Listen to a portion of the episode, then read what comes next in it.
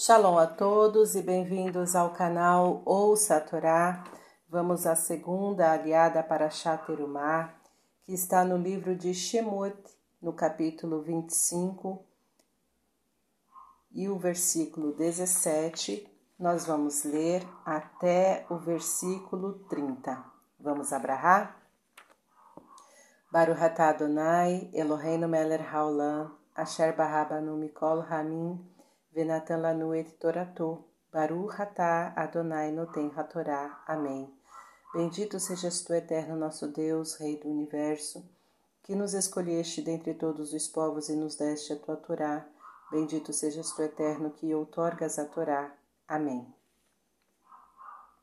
E farás um tampo de ouro puro, dois cúbitos e meio seu comprimento, e cúbito e meio sua largura, e fará dois querubins de ouro batidos e feitos de uma só peça os farás, dos dois cabos do tampo. E farás um querubim do cabo daqui e um querubim do cabo dali. Da mesma peça do tampo fareis os querubins sobre seus dois cabos, e serão os querubins estendendo as asas para cima, cobrindo com suas asas o tampo e suas faces, uma frente à outra, olhando para o tampo. Serão as faces dos querubins. E porás o tampo sobre a arca por cima, e na arca porás o testemunho que te darei. E no tempo marcado estarei ali, e falarei contigo de cima do tampo, e de entre os querubins que estão sobre a arca do testemunho, a respeito de tudo que te ordenarei para os filhos de Israel. E farás uma mesa de madeira de acácia, dois cúbitos seu comprimento, um cúbito sua largura e cúbito e meio sua altura. E a cobrirás de ouro puro e farás para ela bordadura de ouro em redor. E farás para ela uma moldura da altura de um punho em seu redor, e farás bordadura de ouro em redor de sua moldura e far-lhe-ás quatro argolas de ouro, e porás as argolas sobre os quatro cantos que correspondem aos seus quatro pés. Frente à bordadura estarão as argolas como lugares para as varas para levar à mesa. E farás as varas de madeira de acácia, e as cobrirás de ouro, e serás levada com elas à mesa. E farás suas formas e seus recipientes para incenso, suas colunelas e seus suportes, que serão usados como cobertura de ouro puro, os farás. E porás sobre a mesa o pão da proposição diante de mim, continuamente. Amém. Baruch Adonai, Eloheinu melech haolam, asher natan lanu Torah temet, v'ha'eu lanatah betocheinu, Baruch Adonai noten hatorá. Amém. Bendito sejas tu, eterno nosso Deus, Rei do universo, que nos deste a Torá da verdade e com ela a vida eterna plantaste em nós. Bendito sejas tu, eterno, que outorgas a Torá. Amém. Vamos então aos comentários, iniciando pelo versículo 18. Querubins. O vasto campo de hipóteses que existem sobre este símbolo de criaturas celestes impossibilita dar uma ideia exata do que eram.